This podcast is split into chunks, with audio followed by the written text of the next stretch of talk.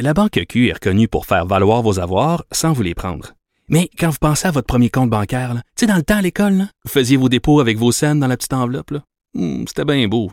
Mais avec le temps, à ce compte-là vous a coûté des milliers de dollars en frais, puis vous ne faites pas une scène d'intérêt. Avec la Banque Q, vous obtenez des intérêts élevés et aucun frais sur vos services bancaires courants.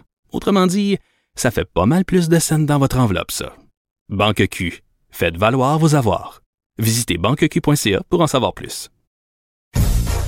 Écoutez Antoine Joubert à l'animation du balado Le Guide de l'Auto, la référence de l'industrie automobile. Disponible sur l'application et le site cubradio.ca. Carfax Canada est fier de rouler aux côtés du balado Le Guide de l'Auto. Évitez les problèmes coûteux avec un rapport d'historique de véhicules de Carfax Canada. Visitez carfax.ca. Il ne mord pas à l'hameçon des fausses nouvelles. Mario Dumont a de vraies bonnes sources. Alors, euh, le ministre canadien de l'immigration qui a confirmé aujourd'hui cette information à l'effet qu'il y aurait au Canada un plan, un projet, des projets pilotes pour euh, régulariser. Mais là, tenez-vous bien, là, la régularisation, on dit historique, quelque chose de jamais fait dans l'histoire du pays de dizaines de milliers, voire de centaines de milliers, il circule jusqu'à un chiffre de 500 euh, 000 euh, immigrants sans papier, ou migrants sans papier, euh, du, du, du, même coup, donc d'un seul coup. Euh, il y aurait là-dedans, bon, toutes sortes de gens, des anges gardiens qui sont arrivés pendant la, qui, qui étaient là pendant la pandémie, qui ont aidé, euh, des gens qui sont arrivés dans différentes vagues comme, comme réfugiés, et qui, bon, seraient, se sont en attente, sont dans les retards, dans la bureaucratie du gouvernement fédéral et donc on ferait une espèce de on ferait d'une espèce de, de, grand coup de baguette magique la régularisation euh, de tous les dossiers. Maxime Lapointe, avocat en immigration, est avec nous. Bonjour Monsieur Lapointe. Oui, bonjour Mario. Bon, qu'est-ce qu'on euh, qu'est-ce qu'on comprend de, de ça D'abord, le, le, statut de ces gens-là, euh, que, quel est leur statut à l'heure actuelle au, au Canada?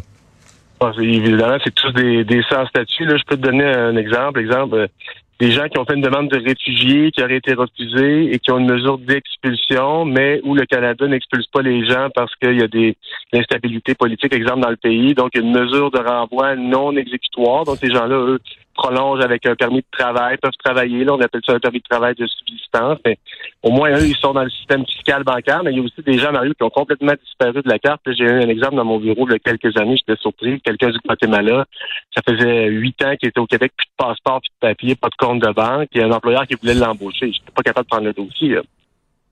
Ouais. Ça veut dire que lui, il ne peut que travailler euh, au noir, de l'argent en cash, il vit avec ça. Euh, il faut pas qu'il y arrive à rien, il faut pas qu'il se fasse jamais arrêter par la police. Euh, évidemment, il n'y a pas de CSST, il n'y a pas de protection, il n'y a rien qui s'applique à lui. Là. Il n'existe pas sur papier.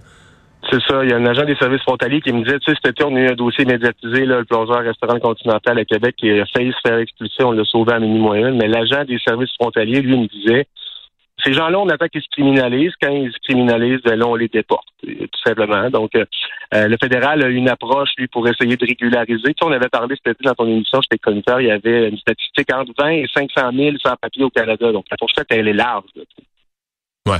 Mais comment c'est une de mes questions, là, comment la fourchette peut être aussi large qu'entre 20 et 500 000? ben, c'est quelqu'un qui voulait pas prendre de chance. Quelqu'un qui voulait pas se mouiller. Ouais. Donc, moi, je pense qu'il faut les compter là, dans un premier temps. Ça faisait partie des, de mes recommandations au prochain gouvernement dans les 100 jours. Là. En droit de l'immigration, j'ai lancé un document récemment qui a cinq positions. Ma deuxième, après la première qui est rouvrir l'accord Canada-Québec, évidemment. La deuxième, c'est de recenser les sans-papiers. Tu sais, le Québec devrait faire un départ au moins pour faire le rapport au fédéral. Mais le chiffre pour le Canada, y est-tu à l'œil comme ça? Est-ce qu'il y a des chances d'être plus proche de 20 000 ou de 500 000? Moi, je pense qu'il y a plus de chances d'être proche de 2 millions. C'est ça qui m'inquiète, Nation. Ah oui? Non, on peut pas le savoir. Des gens qui ont disparu de la map depuis 20 ans, puis de papier, qu'on n'a jamais recensé, comptabilisé nulle part, qui travaillent, justement, comme tu dit, pas de compte de banque, payés en cash au jour le jour, ils peuvent même mourir sur le On sait pas. Donc là, je pense que c'est le temps de s'adresser à ce problème-là. Parce que, par exemple, ça inclurait là, des gens qui sont arrivés comme réfugiés. Puis je parle même pas de... Je parle même pas du chemin Roxham. Ils sont arrivés comme demandeurs d'asile. Ils sont Ceux passés. Qui ont été refusés. C'est ça. Ils ont passé à travers le processus. Non, mais moi, on m'expliquait à un moment donné que des gens, à un moment donné, se rendent compte qu'ils vont être refusés. Là. Ils, ils se rendent compte que Ils, ils, vont ils vont en appel, mais ils savent qu'ils n'ont aucune chance en appel. Et donc, ils passent sous le radar. Ils reviennent même plus pour leur appel. Ils se disent, garde, mes chances de gagner. mes chances de gagner justifient plus des frais d'avocat et tout ça. Fait qu'ils disparaissent sous le radar. Fait ça, ça, en est des exemples. Puis il y en a, puis on sait ça, on sait pas combien justement d'ailleurs. Puis tu sais, le, passeport est confisqué, mais rendu là, la personne se dit bon, c'est pas grave, tu sais, il y a mieux. Euh. Donc tu sais, rester dans le déni caché, c'est le statu quo selon moi, c'était pas une option. Donc on avait entendu déjà cet été que le fédéral voulait lancer un programme de régularisation, et là aujourd'hui, on en a encore reparlé de manière un peu plus formelle dans les médias, donc ça s'en vient. C'est juste que on se demande, euh, comment dire. Euh, le, message que ça envoie, je parle pour l'avenir. Là, on pourrait dire, ben regarde, il y en a qui sont là depuis 8 ans, 10 ans, à un moment donné, ils sont déjà au Canada, tout aussi bien de les régulariser. Mais c'est pas un bizarre de message pour dire, regarde, venez, vous, venez vous au Canada, illégalement, de façon irrégulière, rentrez au chemin Roxham, rentrez de n'importe quelle manière, euh, installez-vous, installez-vous au noir, puis un jour, on va on va passer l'éponge, puis vous allez atteindre votre but qui est de devenir citoyen canadien. Il n'y a pas un côté, euh, il y a pas un côté risqué, le message que ça envoie?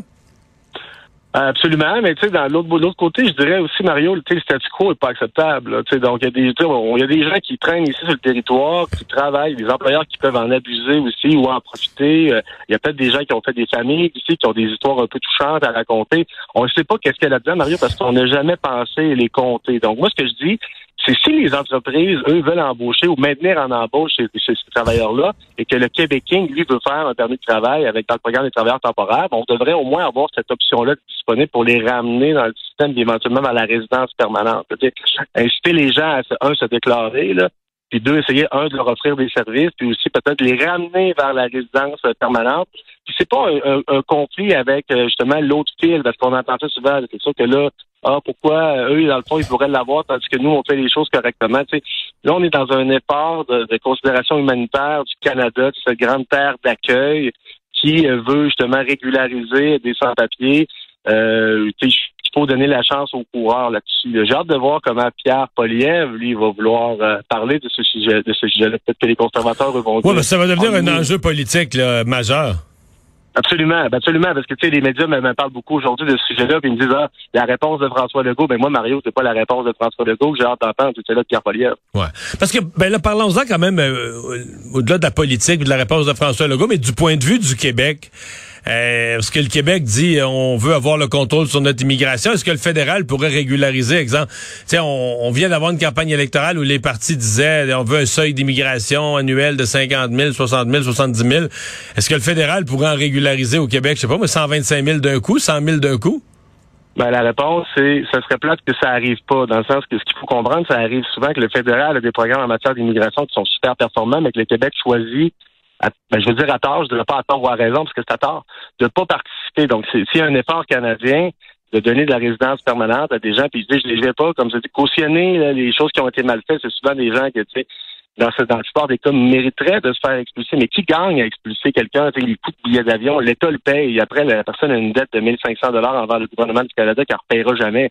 C'est pas une bonne idée. Donc, si on peut les ramener avec les employeurs, pense que ça, c'est quand même acceptable au niveau de l'acceptabilité sociale, justement, de la mesure, parce qu'on ne veut pas non plus régulariser tout le monde qui n'ont pas d'affaires ici, mais en même temps, il euh, faut quand même essayer de, de, de, remettre les gens dans le système économique. C'est mon, opinion d'avocat et de, professionnel. Hmm. Donc, François Legault, euh, ça va être de voir comment lui se positionne là-dedans. Ce qu'il va dire, ben moi, euh, oui, tu sais, sans condition, ou non, moi je veux les choisir, je veux les filtrer. Si on le sait pas, ben, ce matin, euh, ce matin, Pablo Rodriguez, là, le, lieutenant pour le Québec du gouvernement Trudeau, disait dans tous les scénarios, on n'a pas l'intention de faire ça sans consulter d'abord les provinces. Donc, ça veut dire qu'on mettrait dans le coup le gouvernement du Québec, qui, qui, qui, pourrait dire oui, non, ou dire euh, faudrait le faire d'une certaine manière. Là. C'est ça. Ben là, est-ce que le Québec va vouloir justement un chèque en blanc, un peu comme la SCHL, les logements sociaux, ou est-ce que justement il a craché sur de l'argent du fédéral encore? Ou sinon, est-ce qu'il va dire, bon, ben moi, je veux leur donner un certificat de sélection, donc j'exige les mêmes choses que j'exigerais à un travailleur, donc deux ans de travail avec un niveau de français? On le sait pas. Mais il faudrait pas que le Québec passe à côté quand même de régulariser euh, des gens qui peuvent revenir sur le droit chemin et le pays. Comme je te dis, je veux pas cautionner ce qui a été fait, mais en même temps, ces gens-là, on peut plus faire comme s'ils n'existaient pas, parce que, comme tu l'as dit, des anges gardiens, Mario, travaillent pour une agence de placement que le gouvernement du Québec paye à 60 dollars de l'heure, puis qui sont payés 10 piastres de l'heure cash, puis que le gouvernement du Québec regarde pas si les gens ont un permis de travail, tu c'est un peu fi du débat, là.